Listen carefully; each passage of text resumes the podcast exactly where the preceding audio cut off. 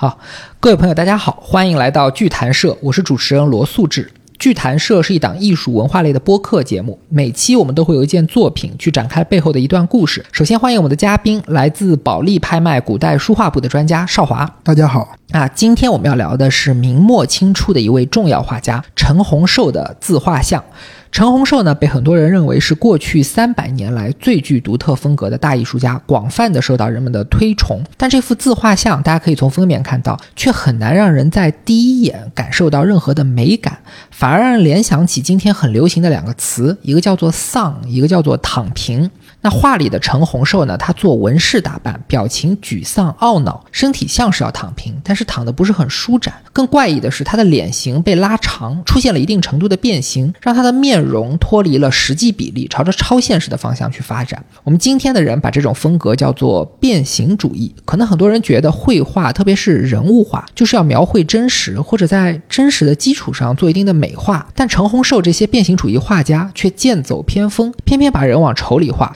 更奇怪的是呢，这种画风不但在晚明风靡一时，在后世也一直有人追捧。比如说鲁迅就对他推崇备至，说程老莲的作品是一代绝作。那为什么晚明会诞生这种扭曲猎奇的神丑癖好呢？而为什么这种又丑又怪的形象不但明朝人喜欢，三百年后的人们也能从中感到一种奇异的美感？那这就要说到我们今天的主题：纵观整个中国历史，都极为独特的、充满着张扬、怪异、想象力和性格魅力的晚明美学。那接下来我们就把话筒交给少华。晚明呢，我们首先给它一个时间上的界定，万历朝到崇祯朝之间大概七十多年的时间，整个明朝是两百七十多年嘛，末尾的这七十多年正好是明代的国势整个走下坡路的时这个时间段呢，它的艺术上出现了不同以往的这种变局。总的来讲，我觉得它有三个关键词可以来形容，一个是奇，就是奇怪的奇；另一个是真，就是真实；那么第三一个就是丧，就像你刚才讲的陈洪寿的这张画。画一样，它其实就表现出了这样一种状态。这张画其实不仅仅是陈洪寿的一个自画像了，我觉得它在某种程度上是可以看作晚明士人的一幅精神肖像。就是他想躺平又没办法躺平，然后喝了酒很郁闷啊，满脸愁容，不知道该做什么，好像也没有去作为的能力啊。当然他在提拔里也讲到又丧地数千里，可能是讲农民军的事情，还是讲什么？刚少华说到陈老莲自画像是晚明诗人的精神肖像，他在画面里表现出的这种沮丧、扭曲、不和谐和缺乏安全感的这种感觉，不但是他个人的感受，也是当整个明朝走下坡路的状态下一种时代精神的显现。所以，我们接下来可以按照。呃，少华刚才提的三大特点奇、真和丧，分别去介绍一下晚明美学的这些特色吧。首先，我们说一下上奇的这个点，什么叫做奇？奇呢？我觉得是跟正相对的，跟主流、跟雅正其相对的一个概念。之前，比方说明中期的时候，吴门画派一统天下的时候，它实际上是非常雅正的。比如说文征明啊、沈周啊这些人主导画坛的时候，他那个风格是雅正的。那么到了晚明之后，开始出现对他的反叛，开始出现了上奇的一个面。貌。那为什么到晚明会出现这种反叛呢？刚才咱们讲到，他国势在下降。晚明呢，有学者指出，他有一种戾气，这种戾气呢，就是上下不能交通，不能交流，大臣和皇帝之间不能有正常渠道的这种沟通。那么，他就造成了一种普遍的压抑。因为明代我们知道宦官的势力极大，东厂西厂监控大臣的言行，诏狱可以不经过三法司的审理，直接就把你逮捕处刑。司法程序，皇帝可以把大臣随便的脱了裤子就停。屏障，这些制度其实对于世人而言，它真的是一种，就我们讲士可杀不可辱，实际上它是一种侮辱、高压。对这种高压的状态下，政治状态下，很多人就开始有一种反叛，这就是思想上的背景啊。那么还有一个，我觉得是心学兴起，王阳明开始对明代占据统治思想的程朱理学的一个反叛。他这个心学呢，越来越受到士大夫的推崇，到了晚明的时候，占据了一个统治地位的一种思想了。呃，这里我们稍微解释一下。心学其实，在王阳明那里是没有这么反叛的，更多还是儒学范畴之内的一个讨论。我们知道，明朝之初所确立的官方理论是叫程朱理学。那朱熹就认为理存在于外界，所以应当用自然中找到的规律去匡正我们作为人的这个道德和行为。但王阳明就认为良知是存在于人的内心，把心中遮蔽良知的这些私欲给去掉，以良知行事，就是遵循天理。所以你看，王阳。明和朱熹都承认天理，都反对人欲，对于呃伦理纲常这些事情的看法也没有本质的不同。但这种对于人心中存有多大的正确性和能量的探讨，在当时这个压抑的社会环境之下，就成为了一种反叛的思想资源。于是，关于心学的研究就愈演愈烈。越走越极端，特别是经过像泰州学派的那些人，王艮啊、罗汝芳，再到李治，最后就变成了一场轰轰烈烈的思想解放运动。在王阳明那里，欲望还是要被去除的；到了李治那里，天性就很重要了。李治他说。赤子之心天生就洞彻道德，是后天的这些训诫让人失去了童心，所以人一定要忠于对直觉的反应，直面自己的各种欲望。所以李治他又搞很多行为艺术，包括在大白天的，他去找一大群妓女跟他一起洗澡，用他自己的话说，就是要惊诸凡夫，吓一吓你们这些凡夫俗子。当然，这些行为艺术本身也是很奇的。对，还有一我们都知道大画家唐伯虎，他在科场舞弊案之后，也是心境非常的灰退，经常和他另一个好朋友叫张陵的这两个人就扮演成乞丐啊，沿街乞讨，看到那种达官贵人呢，就上前调侃。在那个达官贵人对他们不屑一顾的时候呢，这两个人在流露出自己的那种文采，表现出自己的才华来，调戏别人。对，让让 对让他们很震惊。这种行为也是一个奇行。唐伯虎他应该属于明中期，也是。偏后了，所以他的这种影响力到后面的艺术家里面都有影响了很多晚明，影响很多。呃，由心学所引发的这个思想解放运动，也造成了当时社会思想的一种多元性。这种多元性呢，我觉得表现在开始有人想要把儒释道三教合一的这种事情要理论化，比如说这个三一教。然后这种三教合一的倾向呢，在晚明的士人中间也很流行。比如说董其昌，他那个书里面就有那种把老子的。佛经的儒学的很多理论并列举在一起，然后他告诉你，你看他讲的其实是一件事儿。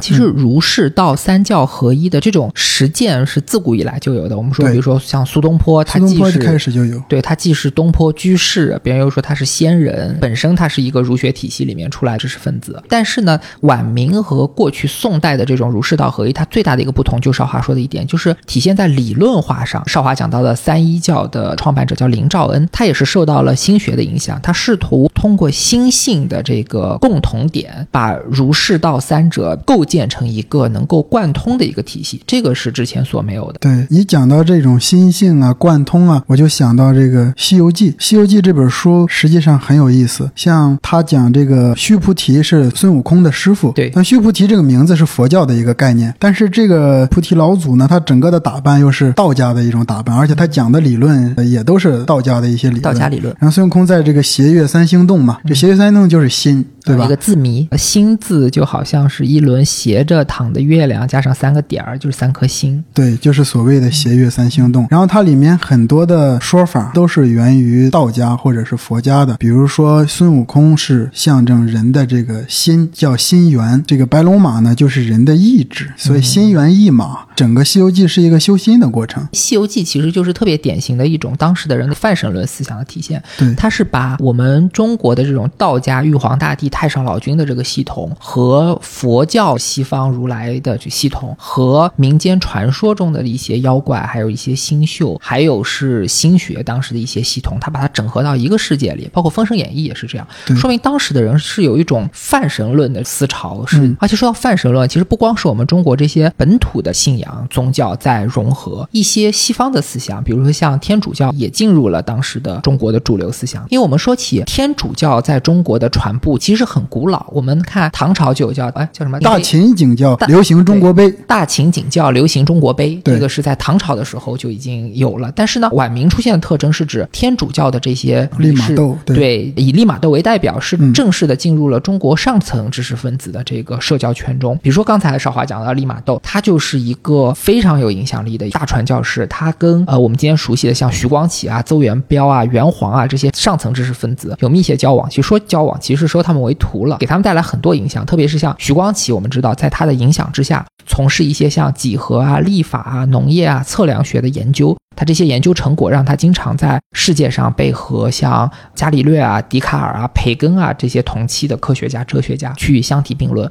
而且我们今天聊到徐光启这个人的时候，呃，更多的是把他当成一个中国的官僚和科学家角度去聊他。但实际上，他是在整个西方的天主教世界里面非常重要的一个人。他作为上海地区最早的天主教徒，在几年前吧被梵蒂冈封圣。严格讲应该叫宣福，就是说他现在是天主教系统里面的圣人，因为天主教的。丰盛它有四个阶段，从低到高分别叫天主之仆、可敬者、真福和圣人。徐光启的品级是真福，可见它的重要性之高。除此之外，我觉得还有一点就是市场的繁荣。晚明时期，大量的白银流入中国嘛，江南地区变得非常的富庶。这个时候，市民阶层兴起，他就会需要一些比较新奇的东西来刺激对消费消费主义嘛。我稍微补充一下，刚刚少华说的两个点，明朝它其实就是恰好在隆庆万历。这这个时候把延续了对很多年的这个对外贸易给重新恢复了，同时呢，刚好经历了一个国际上比较重要的事件，就是十六世纪的美洲地理发现。当时的以西班牙人为主，就从南美洲开采了大量的白银，进入了国际贸易。然后，因为我们中国有很多的高附加价值的物资，像丝绸、茶叶、陶瓷，就在这种国际贸易中向海外流出。同时呢，有大量的白银流入我们中国的一些主要港口城市，特别是像江南啊、像福建的一些泉州这些港口。变得极度的富裕，于是城市的消费就开始非常的兴盛。对，那个时候，比如说大家对舶来品的兴趣就很大，比如说望远镜啊、棱镜啊，还有天文仪啊、自鸣钟之类的。然后还有一点呢，我觉得就是这种拍案惊奇啊、古今奇观啊，这样小说也开始流行起来。对，就他们以奇为卖点去招徕市民，为了这件事情去消费，这个是一个很特别的一个。对对对。所以呢，在以上我们刚才说到的，包括由心学引发的思想解放运动。包括市场和贸易的这种空前繁荣，包括泛神论啊、浪漫主义的这种思潮在社会的这种兴起，以上的这些背景的共同作用下呢，猎奇就成为了晚明美学的重要追求啊。这一点呢，是在艺术作品上也是有显现的。有陈洪寿不用说了，他的很多人物画，我们都可以看到，现在造型是非常奇怪的。比方说人物的仕女画，是他仕女画的非常丑，头和身的比例也不合适，头非常大，身体又好像支撑不起来一样。还有就是他画的。呃，好多罗汉的形象本身也非常的奇怪。另外一个画家，我们可以看吴斌的画。吴斌有一张《山阴道上图》，这个《山阴道上图》呢，描绘的那个景象跟山阴道没有什么太大的关系。它实际上是像一个非常梦幻离奇的世界，一个山水世界。而且它在一开始的时候，整个画卷是蓝色调的，是非常的诡异和阴冷的那种感觉啊。那么在画卷到后半部分的时候呢，它这个色调又变。成了暖色调，嗯，塑造的这个情境呢，好像也不是我们平常能看到的，非人间所有。那么他自己最后把落款写在了一个大石头的峭壁上，讲到他自己要融合什么样的东西，可以看出他们非常大的创造力，对于绘画的这种探索，对于画面的这种经营，都是之前所没有见过的。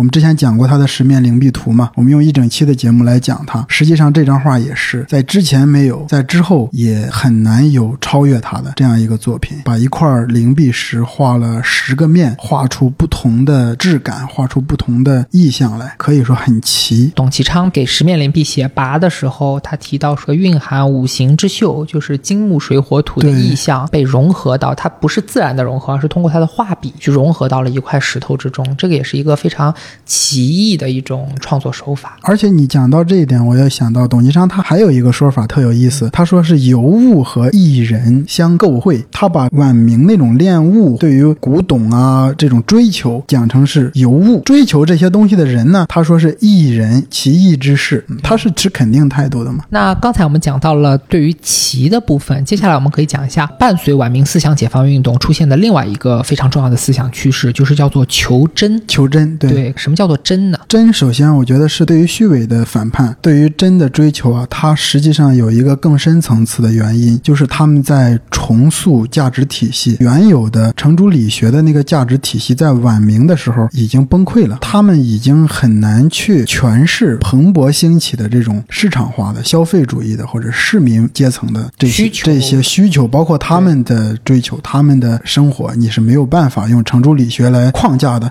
真实发。生的事情变成去重新考量一切的基础。所以，对于真的追求呢，隐含了一个重新厘定什么是善的，什么是恶的。真望观之上，它要建立善恶观，建立善恶是非观。就我们今天说的价值观。对，就是说我们以前认为对的东西，现在是不是还对？它其实是做一个很基础的关于标准的一个讨论。对对对对。当时呢，非常流行的民歌《打枣干》《桂枝儿》这类民歌的题材，主要就是讲男女感情了，甚至有一些特有意思，在我们现在看来特有意思。比如说，有一段歌词就是唱。一个男人同时喜欢上两个女人，那么他也不知道自己该怎么处理。还有就讲一个女生是未婚先孕，嗯，到底怎么办？就是这些很世俗的东西。但这些很世俗的东西呢，受到了士大夫阶层的推重，在世人聚会的时候，可能就会有人去唱。你看《红楼梦》里面后来也讲到薛蟠呀、贾宝玉啊，他们聚会的时候，薛蟠也去唱一些当时的民歌。这个在明代也是这样。用冯梦龙的说法呢，这叫以男女之真情发明教之伪药。明教就是儒教嘛，他就是说通过对这些事情的推重，对这民歌的推重，去推翻那些虚伪的、造作的、形式化的那种文学。传统来讲，高阶知识分子聚会的时候，他们会去吟唱一些知识分子创作的诗词曲赋。但是在明朝，在这种思想解放的风气之下，他们宁可去选择唱一些文词上比较粗陋，甚至是不登大雅之堂，但是意境上比较真实的这种作品。他们认为这种作品，它虽然语言粗鄙，但是它很真实。就凭着这点真实，是知识分子所达不到的。对，这个也可以体现出当时的一个审美的一个趋向。他们认为有。假诗歌而无假民歌啊！对对，当时的文人不但咏唱这些比较展露率真性情的民间文学，自己也会依照这样的审美标准去搞创作。嗯，关于真情最有代表性的作品，呃，我想应该就是汤显祖的《牡丹亭》。我先快速给大家讲一下这个剧情啊，《牡丹亭》讲了个什么样的故事？呃，其实很简单，就说有一个大户人家的小姐姐叫杜丽娘，有一天呢，春光明媚，她在自己家的园子里游玩，在这个游园的过程中，她就做了一个梦，一场。场春梦，醒来就非常的思念梦中人，但是怎么也找不到他，于是他就郁郁寡欢，一病而亡。过了几年呢，他梦中的这个书生叫柳梦梅，刚好又回到了当年的园子里，这时已经废弃了。那杜丽娘的魂魄就过来找他，跟他人鬼情未了。最后柳梦梅就按照杜丽娘托梦的指示的方法，把他的墓给掘开，尸体挖出来，让他死而复生，最后是有情人终成眷属。其实这个盗墓是一个有点。诡异、有点恐怖色彩的情节，但我们今天讲这个故事，重点说的是游园惊梦的这个园子，其实是对晚明知识分子的心境，或者说欲望世界的一个。很重要的隐喻，对《牡丹亭》的思想高度体现在它用到了很多的隐喻。它其实不是一个只是为了追求奇怪而去写的，它背后的思想是非常的深刻的。比如说，他讲到杜丽娘去游园，他有一个细节，就是说他的丫鬟春香告诉他有一个园林的时候，杜丽娘说：“我竟然从来不知道我们家还有这样一个园林。”这个其实是不符合常理的。他真正游园的时候，实际上是代表着人们在重新对。自己的欲望世界这样一种发现，隐喻人内心世界里面非常美好的情感的那个部分，是他的自己春情的一个折射，包括他的春梦，对对对对，包括他的梦，包括性爱，包括自由，包括那些明教的系统中不许你去尝试的事情，就说明当时的知识分子在思考说这些事情它其实是美好的，就我为什么不能去做？他在回归到一个最本质的男女大欲上，发现这里面的价值，而且他肯定他这个其实很重要，因为我们。我们讲到《牡丹亭》，很容易把它想成是一个爱情故事，但其实它讲的这个情是超出于爱情的，包括情欲，包括着很多很多种感情。对，这个我们其实讲到挺有意思。中国的自古文人很喜欢的一种文学手法，就是中国的文人不知道出于什么样的心理，当他们想表达什么东西的时候，他经常会托生一个女性的形象去做这方面的表达。比如说杜甫，他想老婆了，他不会写说我想老婆了，他会写说我老婆怎么想我。说今夜福州月，闺中只独看。包括最早的七言诗，就是那个曹丕写的那个秋风萧瑟，天气凉，也讲的一个一个女性思念男性的这个故事。甚至包括更早的那个屈原，他的形象是一个很女性化的形象。包括我们觉得说汤显祖写这个《牡丹亭》的时候，杜丽娘，你把她当成是一个柔弱的年轻小姑娘的一个爱情故事解读也可以，你把它理解成是一些。中年的、抑郁的、沮丧的一些中年男人，在寻找自己的游园惊梦的这么一个意象，也可以。对，所以他在士大夫里面是非常大的共鸣嘛。对对，传唱特别广，传唱特别广，而且一直到今天传唱都特别广。那除了《牡丹亭》以外，当时还有一部非常重要的跟真相关的著作，就是《金瓶梅》啊。那这个就更真了，《金瓶梅》我觉得有一点特别重要，就是他把我们习见的、无时无刻不在发生的东西，他把它写到了书里面，把它呈现了出来，把它落实到了文字上。他是文人独立创作的第一部以市井人物为主角的一个。长篇小说。那我们之前都是，比方说像三国呀、像水浒啊，这些都是一些离奇的人物、英雄人物是为主题的。那么他开始讲关注到普通人的生活，大量的描写实际上都是非常真实的。像有一个文学评论说的，《金瓶梅》这本书除了作者之外，其他一切都是真实的，除了作者是假的。他用了一个代称“兰陵笑笑生”。我觉得《金瓶梅》它很重要的一点就是说，它有一个很特殊的写作方法，就是它会用一种很冷静、很客观的方式去。描述一些可能我日常生活中一些羞于言及的东西。西门庆是一个非常有吸引力的人，就来自于他被描写的非常真实，不光是一些床尾之事，也包括就比如说他娶李瓶儿的时候，他会把这个心理活动赤裸裸的呈现给你，说我就觉得这个人很有钱，然后是个寡妇，然后能继承他好多的这个财产。这个我相信是我们现实生活之中其实是会出现的一种想法，但是是会被人压抑，或者说至少是呃你不会把它放到台面上去讲的一种东西。但是当时可能也是在心学的这种影响下，当时的知识分子就我们前面说的那个道理，说你要克服欲望、消除欲望的第一步是正视欲望。在这样的一个心理驱使下诞生这样一本书，我觉得是非常合理的。对，那讲完了当时社会上的事情，我们可以讲到艺术上了。其实，呃，我们说到求真，除了追求真实以外，还有一个追求就是真理。那这种。对真理的追求，或者说对本质的追求，其实是很大程度上反映到了意识上的。比如说，很多当时的艺术家在创作的时候，他们就会试图去赋予作品一些形而上的东西。对，比如说董其昌有一张《完卵草堂图》，我们看到他表现出来的山水，可能在真实的里面是看不到的。但是呢，董其昌会认为它是比真实还要真实的一种形象，因为他认为一个伟大的画家，他是造化在乎手，可以创造出一种造化淋漓的世界之。只上世界来，所以这种形而上的追求，实际上是一种更深层次的叩问，对于真理更深层次的叩问。你说的这个其实有很强的套娃感，其实这个跟西方哲学，特别是像那个亚里士多德、柏拉图他们的哲学是很像的，就说。我们的现实世界，我们看得见、摸得着的这些表象世界，反而不是真，而是隐藏在后面的真理和本质，这个才是真。我们的现实表象世界只是对真理和本质的探索。董其昌他认为，现实中肉眼可见的这些山水，反而不是真山真水，而造化元气所生成的山水，是比真还要真的山水。对，所以他有这样一种艺术理论，但同样是因为董其昌他这种非常形而上的艺术追求的这种内核，给他的作品带来了一种多异性或者多重解读的空间，所以导致后面会发生一个非常有意思的现象。我们之后讲到明朝灭亡、反清复明的那个时代，会发现一个很有意思的现象。依附于正统的这种美学，以四王为代表的这种体系，以及挑战正统、挑战权威的美学，以四僧为代表的这个体系，源头都可以追到董其昌身上。同一个人的作品可以被拆解出针锋相对的两种美学立场，这个是非常有意思的。我们一会儿再来聊这个问题。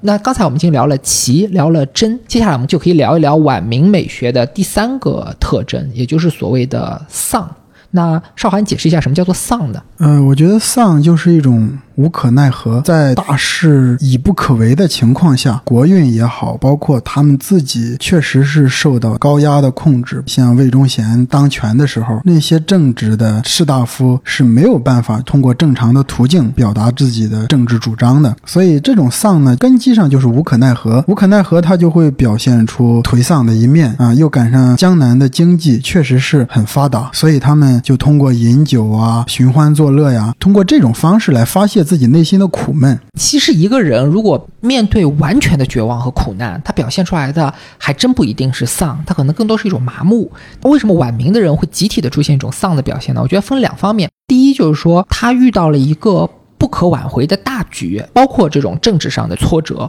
包括明朝整个体系出现了不可逆转的系统性的崩溃这么一个背景，因为我们知道封闭的这种经济体一旦持续运营了几百年，都会出现那种由土地兼并所造成的这种就是系统性崩溃。然后包括晚明，我们现在可以了解到，当时出现了一些像小冰河时期引起的粮食减产，包括边境的这些少数民族的这些问题，以及包括我们之前聊到过传统上的农业税不足以支撑明朝的收入，但是呢，新兴的就是贸易繁荣所带来的商业税，它又收不上来，所以国库的这种经济出现了很大问题，这个是不好的一面。但同时呢，江南又是一个特别繁华、特别富裕的地方，所以你就有一种类似于像路易十六说的叫“呃，我死之后哪管洪水滔天”的这么一种末世狂欢的心理，就是反正我也管不了了，反正我努力也没有用。而且呢，我又有条件去狂欢，我又有条件去这造作，对，去造作。我们今天又称之为丧文化，其实是一个比较片面的说法，更全面的，更像是一种漠视文化或者说漠视心理。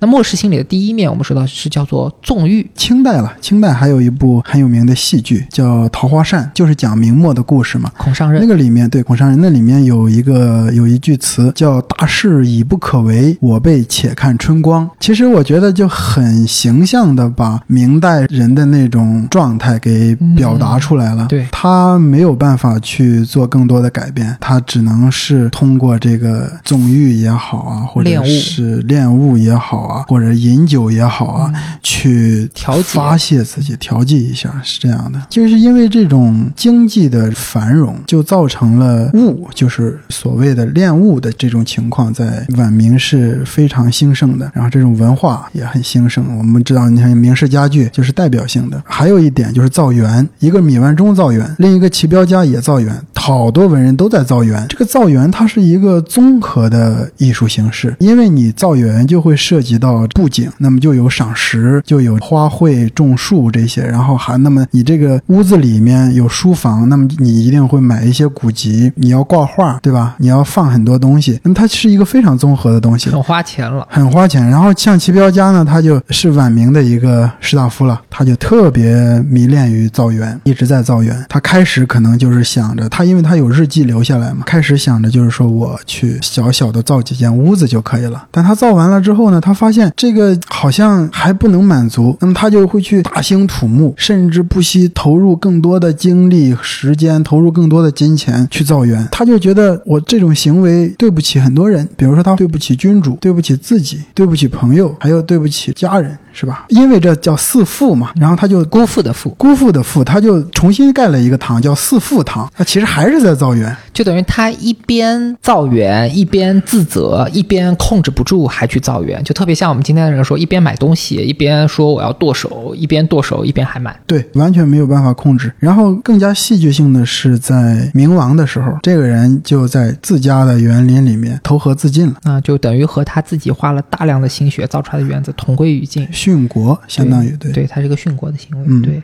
啊，这就是非常典型的。你刚才说到《桃花扇》里的那句话，叫“大势已不可为，我辈且看春光”。在无力把握命运的情况之下，一边去恋物纵欲，一边是自责，最后灭亡。当然，桃花扇也特别重要。我简单介绍两句啊，它主线讲的是号称明末四公子之一的侯方域和秦淮八艳当中的李香君的这个爱情故事。时间的跨度呢，从崇祯年一直到李自成攻陷北京，福王在这个南京登基，建立了南明的小朝廷，再到最后清军渡江，南京沦陷，这么一个非常有史诗感的背景。那作者就是孔尚任的父兄，都在南明弘光朝经历过这些各种各样的糟心事，所以他就把这种看不到希望的悲歌写得淋漓尽致。特别是他塑造两个主人公，李香君呢是社会底层的弱女子，但是她不畏强权，不贪慕虚荣，国破家亡的时候表现出那种把生死置之于度外的气节，就充满了力量。那侯方域他反而就是那种出身高贵、有教养、有社会地位的贵公子，他也非常有爱国的情节，也希望去力挽狂澜，做一些事情，但他就没有李香军那种决绝的力量，始终非常软弱。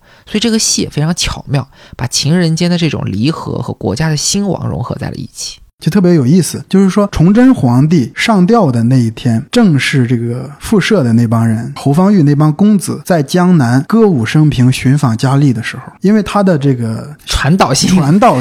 他要那边要知道，还要经过可能要一个月的时间。那那个时候正在狂欢，嗯，这边已经是王家破顶的一个状态了，呃，亡国了已经是，他们还在寻访佳丽、秦淮八艳。所以你提到纵欲，我觉得青楼文化其实在晚明也很值得研究，嗯啊。包括吴伟有一张，就那很早了，有一张歌舞图轴》，讲的是一群名士。这张画现在在故宫博物院，一群名士围绕着一个十来岁的一个小女孩在看她歌舞，嗯这题是有点很畸形的一个，而题满了，题满了对对对，他题款说叫李奴奴十岁，就这个小妓女只有十岁大。对，其实是一种很畸形的审美嘛。对对对，其实除了纵欲之外，应对末世、应对无可奈何的局面，还有一种很自然的选择，就是我们今天说的叫躺平，嗯，就是不去作为。不作为。不去，作为，当然这个不能概括所有的明代的士大夫，但是明代有相当一大部分士大夫是所谓的平时袖手谈心性，呃临难一死报君王这种状态的。嗯，嗯，那还有一种无可奈何的一种，比如说像唐伯虎，他自己写诗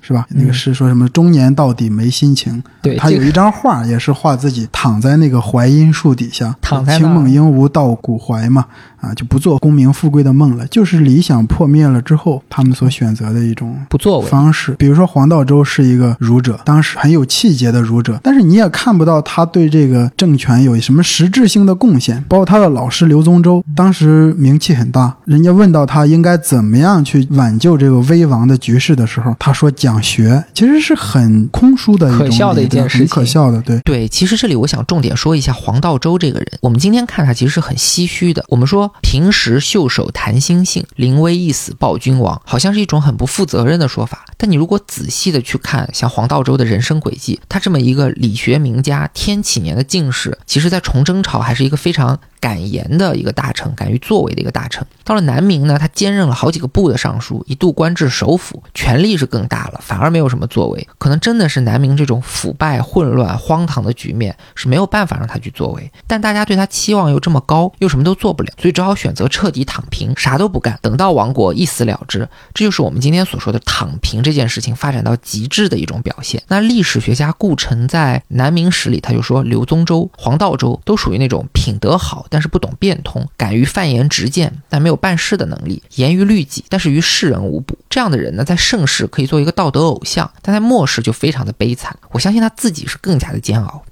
那以上我们就介绍了晚明这种末世美学的三大特征：奇、真和丧。其实从万历中后期开始，明朝就处于一个非常自相矛盾的状况。一边它是经济崩溃、农民起义、边境的战乱，整个江山都风雨飘摇；一边呢，又在江南这边出现了空前繁荣的商业文明，极度的富庶。一边是理学的传统和特务统治所带来的这种思想上的禁锢和压抑，另一边也出现了报复性的这种思想解放运动，甚至搞出各种各样出格的这个行为艺术。同时，这种繁荣的市民生活让精英文化和平民文化之间频繁的互动，种种的张力、对抗、融合的背景之下，才诞生了这么一种充满了矛盾性、表演性、娱乐性的这个晚明美学。但人不可能永远躲在梦境里醉生梦死。不管什么样的梦，总会有醒来的一天。下面我们就可以聊一聊，在满清入主中原之后，末世中的这些名流梦醒以后的遭遇。其实晚明人的状态呢，就是我知道崩溃就要来了，而且更大的崩溃还在后面，但他们可能也没有想到是以一种如此惨烈的方式终结。它不仅仅是一个政权的更迭，这种异族统治其实对晚明人造成的文化上的冲击是更大的。尤其是顺治二年发布了这个剃发令，波及到了每一个人。因为正常我们讲一个政权的更迭，老百姓还是过自己的日子，可能对于底层的呃民众。不会有太大的冲击，甚至对一些、呃、我们说中小地主可能也没有太大的冲击。但是满清是不一样的，它整个是一种异族文化，所以呢，那个时候有一个思辨，就是说，像顾炎武他讲到什么叫亡国，什么叫亡天下。那么亡国的责任是君臣是有责任的，但是亡天下是每个老百姓都有责任的，匹夫有责。匹夫有责。所谓的亡天下，就是一种文化的沦丧，中华文明的一个沦丧。你比如说元代，它其实还没有去改变汉族的很多衣冠制度，最起码发型不用跟蒙古人一样。但是清代就不一样，它实行严厉的控制，改变你的发型和服饰。对，因为封建王朝的灭亡对于古代知识分子来说是不陌生的，特别是到了晚明，我们刚才说的这么一个末世的情况，可能很多人都预见到了明朝灭亡是早晚的事，但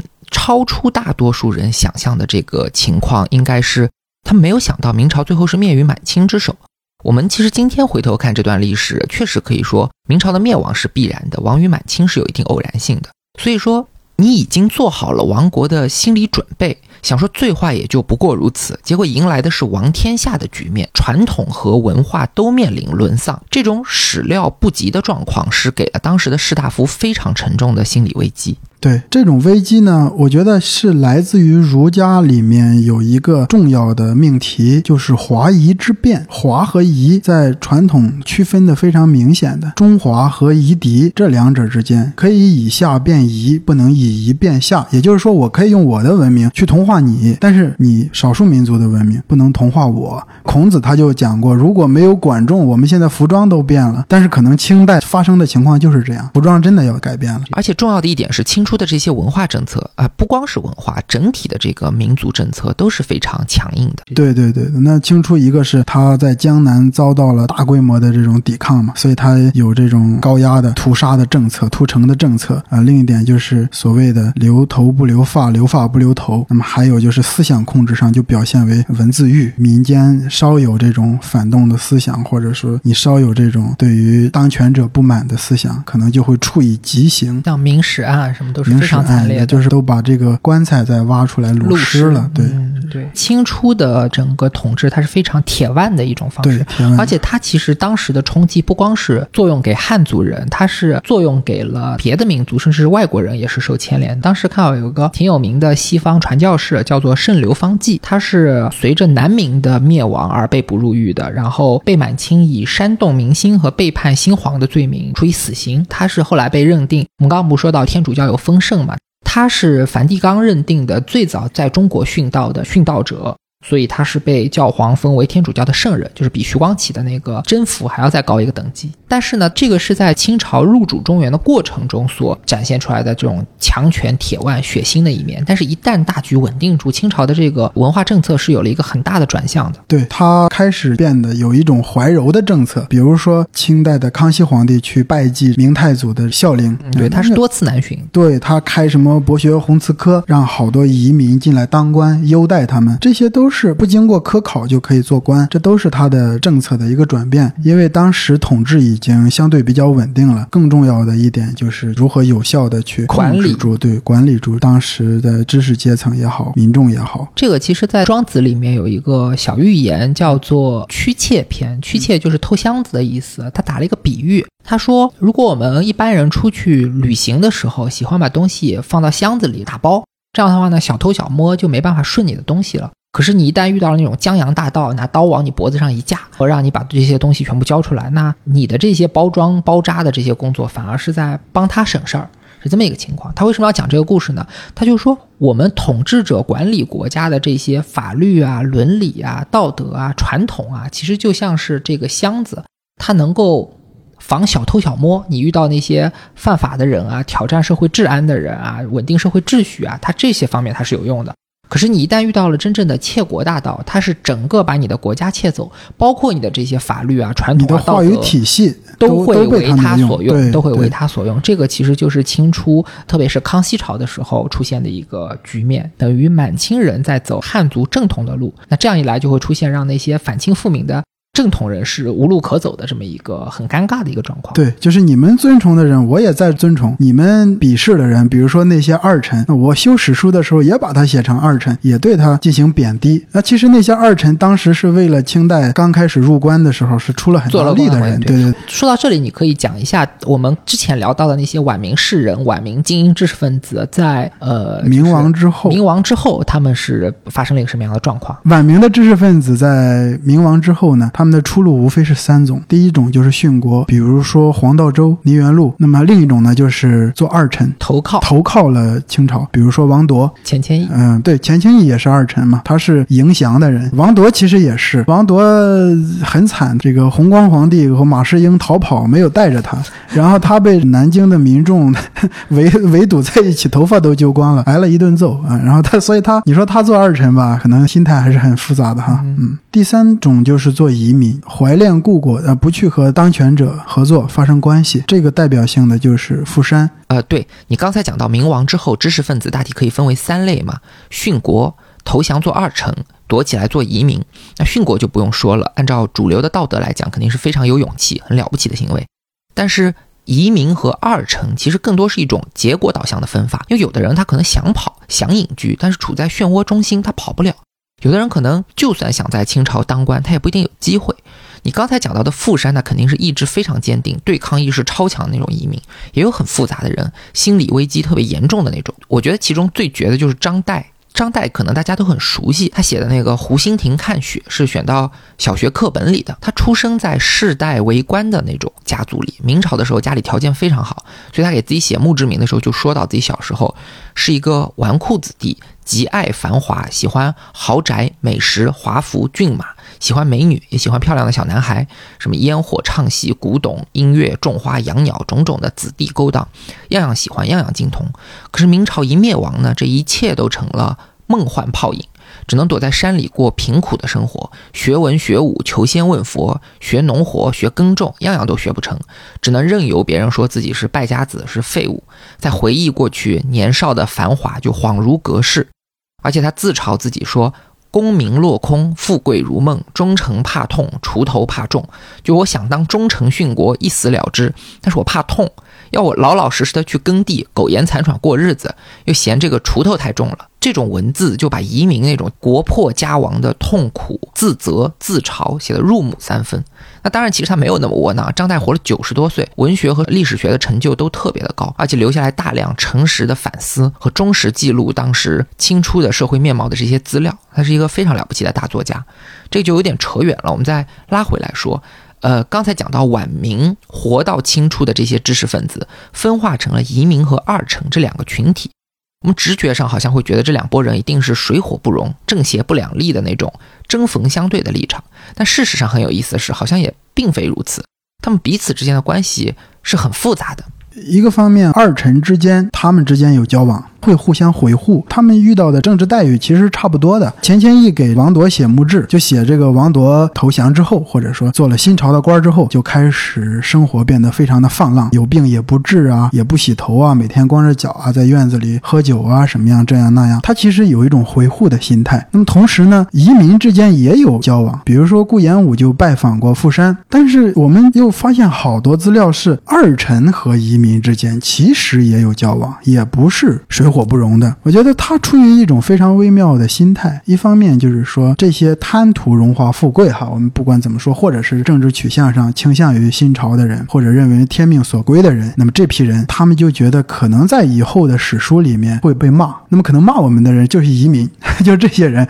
他们在道德上比我们站得高一些，所以他们会在很大程度上有时候会去资助一下做了移民的人。而做了移民的人呢，其实他们也要生活啊，他们对于这些在新朝的新贵当权者们，其实也不是完全不依靠的，包括他们的子侄，有时候也会出来做官。移民的子侄到清朝去当官，就他们对这件事情也不是完全禁止的。对，不是说所有的移民都会禁止。我觉得这个里面有两个其实还挺重要的点啊，一个就是说。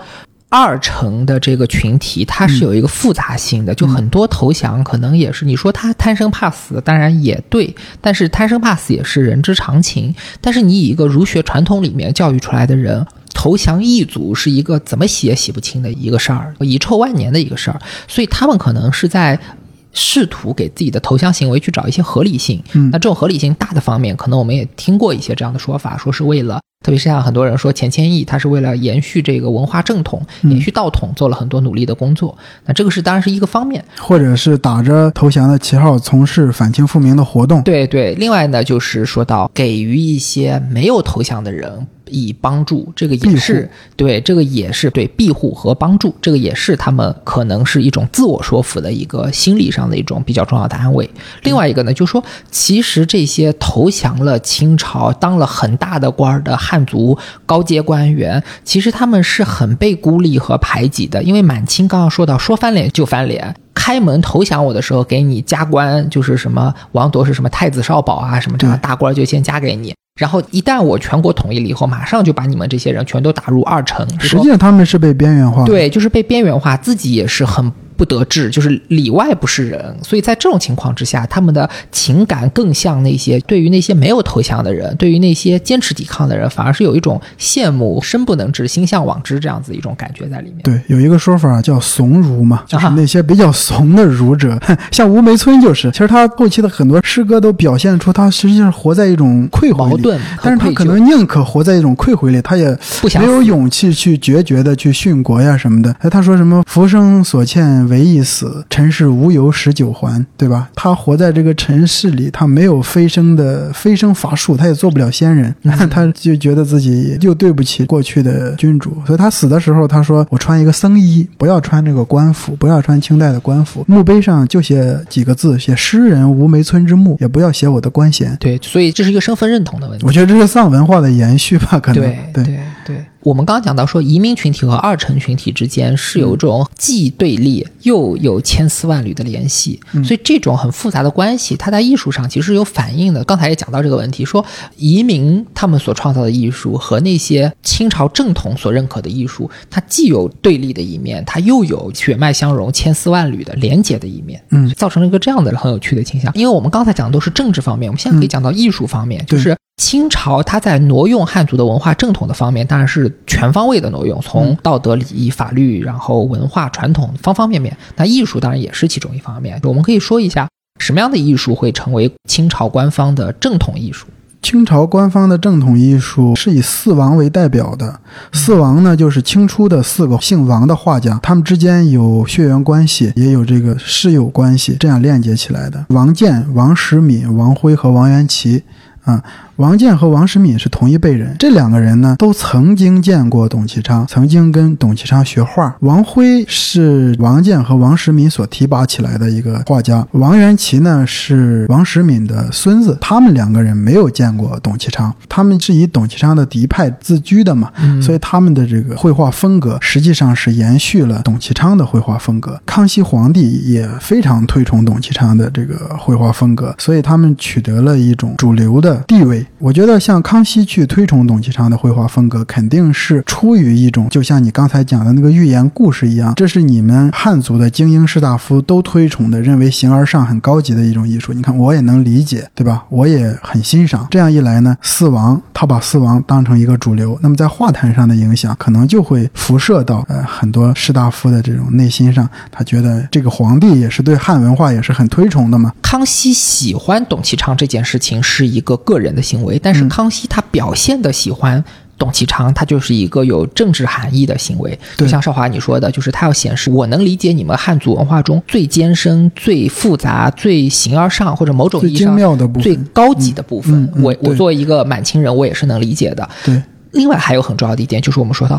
董其昌的东西，它正是因为它很抽象、很形而上，它是具有多义性和多重解读的空间的。嗯所以我作为一个统治者，我作为一个正统者，我是可以完全把它解读成一个跟我完全无害的一个东西的。所以在这种基础上。呃，以董其昌的正宗所自居的，也不能叫自居吧，事实上就是董其昌的正宗传人，嗯呃的这个四王，他们的绘画是一种什么样的面貌？你可以稍微讲一讲一些具体的作品。他们的面貌整体上是中正平和，对于笔墨的那种锤炼非常的讲究，整个给你呈现出来的一个世界浑厚华滋啊，山川浑厚，草木华滋，是这样一个艺术世界，就是比较繁盛的那种，比较对，比较烟蓝变灭啊，它表现出来的是那种平和的美感，平和中正的美感。嗯这一点我觉得是最重要的，就是他的画塑造出一个什么样的境界来。比如说王元祁有一个大轴，画的是杜甫诗意图，上面提了两句杜甫的诗。那张杜甫诗意图整个有一个非常精妙的布局结构，同时他在运笔的时候，他说我要下笔如金刚杵，就是说每一笔都是用中锋来行笔，每一笔都饱含着力度，都饱含着一种急速和这个统一性。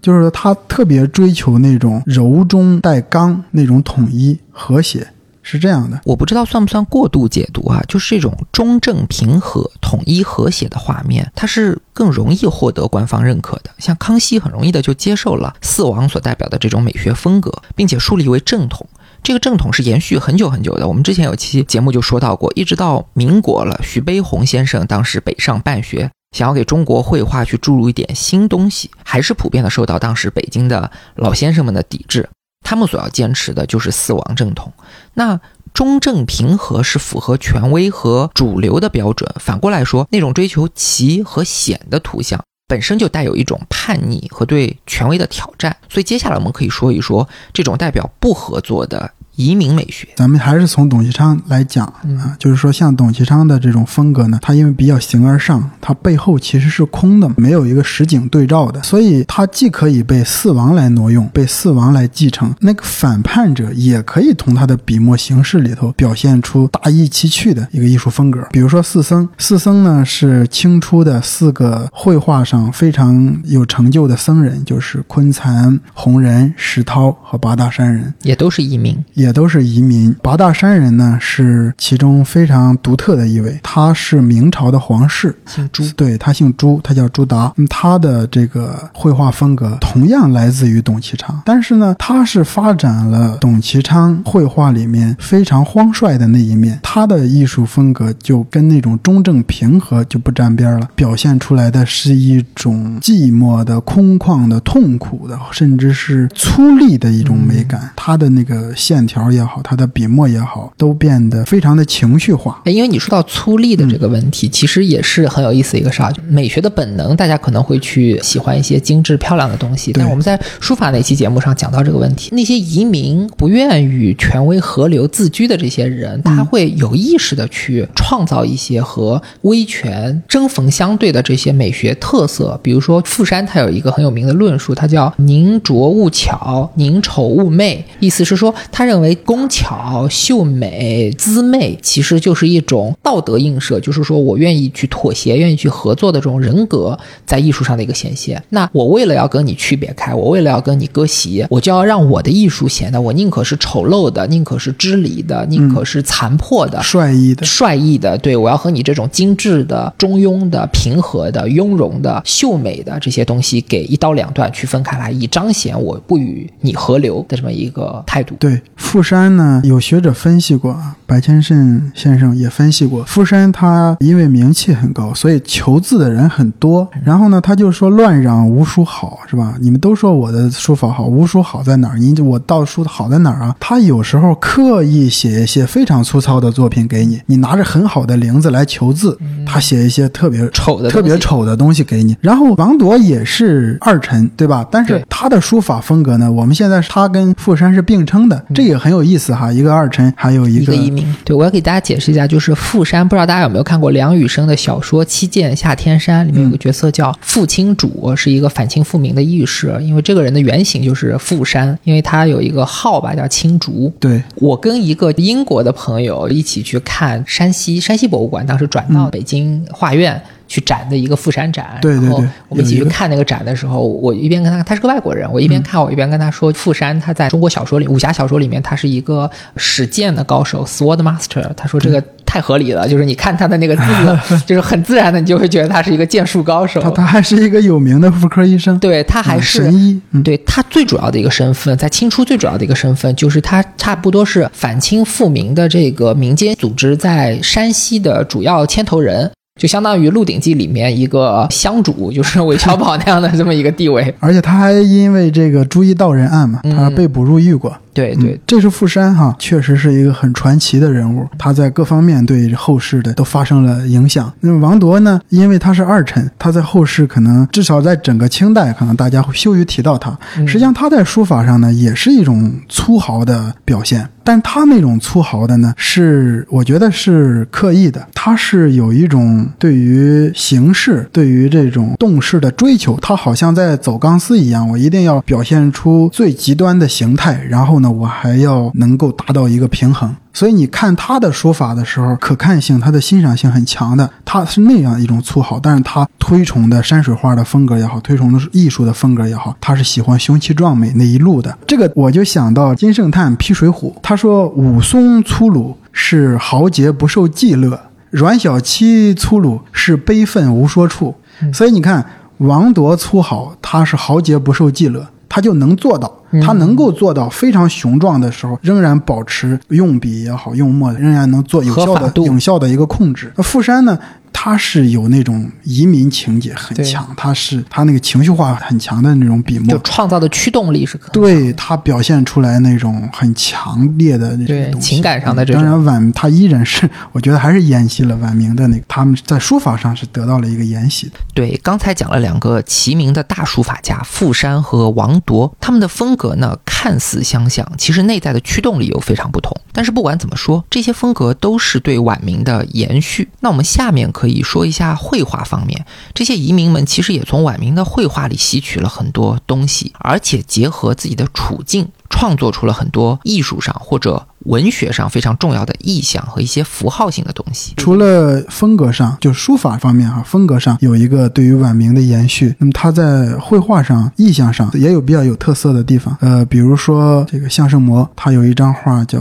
大树，大树图，就是上面提了一首诗，呃，封号大树中天立，日薄苍冥四海孤。账侧且随时旦暮，不堪回首望胡服。这个呢，鲁迅也很喜欢啊。嗯但是鲁迅呢，他忘了是谁写的了。他其实写过这个，有这个手记。这张画画了一个士人孤独地走在一个荒野上，他身边是一棵参天大树，后面呢画的是晚霞夕阳的风景，有一种荒野的景象，无处可去，人和大树之间。共情，对这种意象非常的触动人，你看到一次之后，你就不会忘掉。狂风巨浪当中独立的孤独感，既壮美又孤独的这种意象，比喻当时移民的那种心理状态。对移民，他大部分移民他就会很倾向那种隐士嘛，而这个大树的无所用的大树，实际上也是庄子的寓言故事里经常提到的很到重要的一个对寓言，对你可以讲一下这个无用的大树。就是一棵大树啊，这个风一吹，发出各种各样的声音。但是呢，这棵大树是扭曲的，不能用作栋梁之材。那么这个时候，诗会就来问庄子说：“你看这个大树没有办法用，匠人拿它也没有办法。”那么这个庄子就说：“这棵大树，你觉得它无所用，正是它的大用之处。它可以徘徊在广漠之野，树之于无何有之乡。”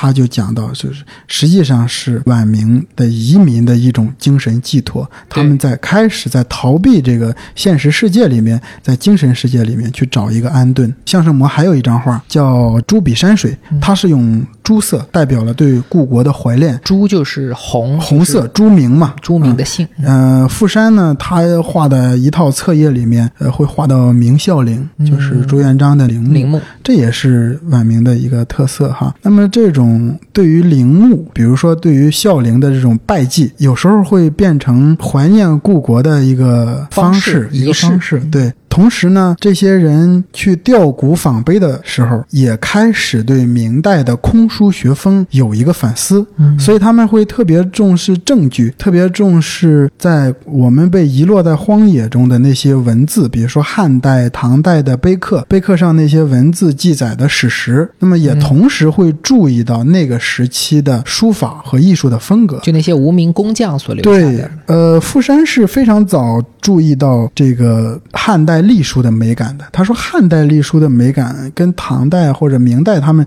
常写的文征明他们那一路不一样。他们说，他就像一个很丑的人一样，但是呢，他。非常自然，在这个你看编程里面就讲那个谁，那个翠翠的爷爷，嗯就很丑，但是一笑很妩媚。对，他用了“妩媚”这个词。那对傅山也有这个说法，他说这个汉隶就像一个人不衫不履的，但是他非常的妩媚，他有一种内秀，嗯，所以他对隶书的这种推崇，确实会影响到后面的很多艺术家、很多的学者。这个比喻特别巧妙，就是嗯汉碑、古碑上的汉隶，真的就是又丑又妩媚。对他其实美学上有很新的发现，他推崇的那种呃似硬似物的那种美学特质，正好在碑学上有一个映射。对，似宁似物就是我们刚才说的“宁丑勿媚，宁拙勿巧，宁知礼勿轻华，宁直率勿安排”。这个也是以丑为美的这一路美学的一个理论基础吧。其实少华，我们刚才聊到的明代移民艺术，不管是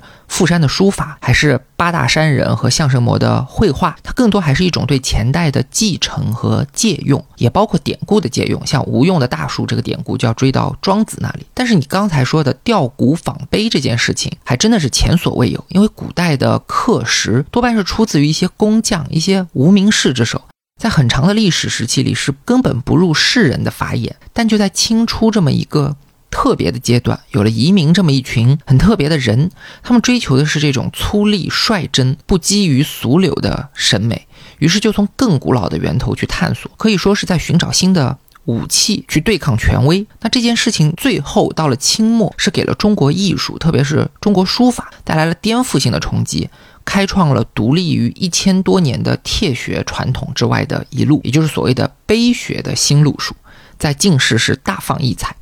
而且我可以说是非常意外的观察到一个呃很有意思的现象，其实我们中国的移民美学在海外。特别是欧美的这种知识精英的阶层那里还是很受推崇的。我刚才说到一起看《富山》的那位英国朋友，他们家在伦敦世代经营一个画廊，主要就是做东方艺术。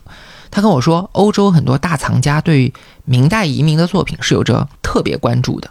我觉得一方面可能是移民的这种故事性、传奇性，也包括他们本身这种道德和性格，给予了作品一定的精神魅力，这个是毫无疑问的。但另外很重要的一点，就是在移民的作品里，比如说像。八大山人啊，把强烈的情感注入到笔墨里，最后形成了就非常具有表现主义特质的东西，还有一些抽象主义的元素，这些跟欧洲的现代派绘画它是相通的，因此就特别容易被西方人注意到。当然，对我们中国绘画抽象主义这条路线也是起到了一个关键性作用的。我觉得晚明可自取法的这种精神上的，或者是思想上或者艺术上的启发性是很大的，其实一直在影响着后来的发展。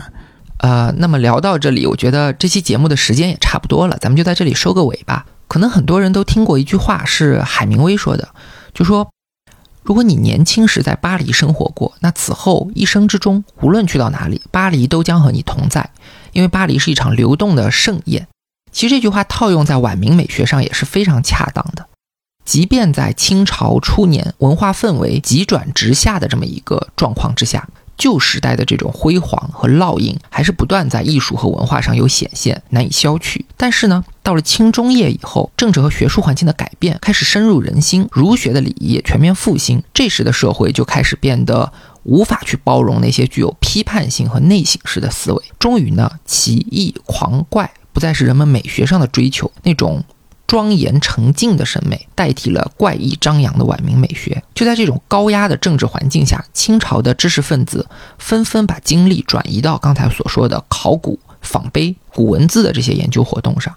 就在这些看似人畜无害的学科里，其实暗流涌动，一场更加猛烈的异端思想大爆发正在悄然孕育。直到十九世纪末、二十世纪初的时候，由此所诞生的思想将对两千年来的传统和秩序以及威权造成一种前所未有的冲击，也让中国社会迎来最彻底的一次天翻地覆的变化。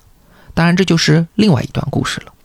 那么，非常感谢大家今天的收听，我们下次再见。再见。